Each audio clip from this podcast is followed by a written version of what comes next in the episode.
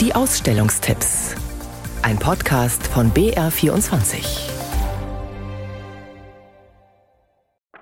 An einem Fluss sitzen drei Leute.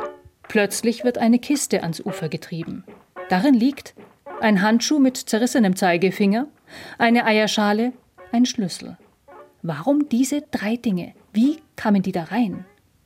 Jeder aus der Gruppe überlegt sich eine Geschichte, wie es gewesen sein könnte.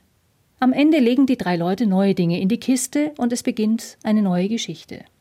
Das ist der Plot des Trickfilms Die Kiste von Jan Walter Habarta. Gemacht für Kinder im Grundschulalter, aber es funktioniert genauso gut für Erwachsene.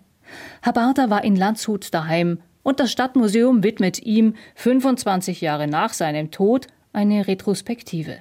Hier geht es schon stark ums Geschichtenerzählen und in diese Geschichten eintauchen. Man lernt etwas über die Welt und vor allem über die Menschen in dieser Welt und über Emotionen, über Gefühle, über Fantasie, aber auch über ihre Bedrohung. Für Kurator Max Teves ist diese Ausstellung ein Herzensanliegen, sagt er. Jan Walter Habarta hat für seine Arbeiten unter anderem die Technik des Legetricks perfektioniert. Diese können große und kleine Besucher auch gleich in der Trickfilmwerkstatt selbst ausprobieren.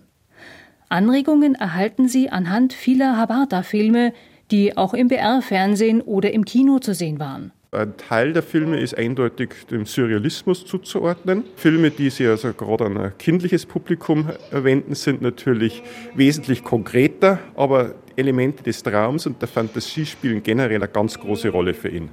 Ganz ein wichtiges Medium für ihn ist eben die Collage, wo er in Weltraum ausgreift, wo Technik und Landschaften ineinander fließen. Die Lust am Bild hat der Filmkünstler übrigens weitergegeben. Das Werk ihres Vaters führt Zita Habarta heute fort.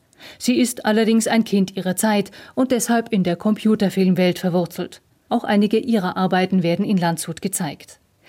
Vom Trickfilm zur Computerkunst. Die fantastischen Welten von Jan Walter Habarta sind zu sehen im Landshut Museum bis zum 5. November.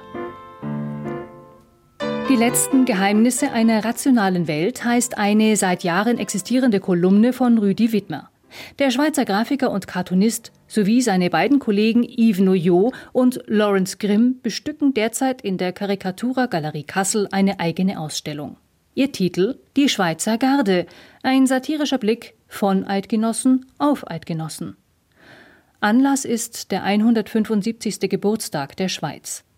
Während Wittmer sich eher den klassischen und politischen Cartoons widmet, hat sich Grimm dem subtilen Witz in minimalistischen Zeichnungen verschrieben. So bildet eine Schlange mit ihrem Körper ein Labyrinth, der Kopf in der Mitte.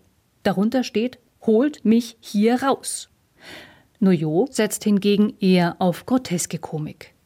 Von Eidgenossen, nicht nur für Eidgenossen. Die Schweizer Garde in der Karikatura Galerie Kassel bis zum 15. Oktober. Und wenn es schon um Comic und Trickfilm geht, darf die Ausstellung in der kleinen Olympiahalle in München nicht fehlen. Disney 100.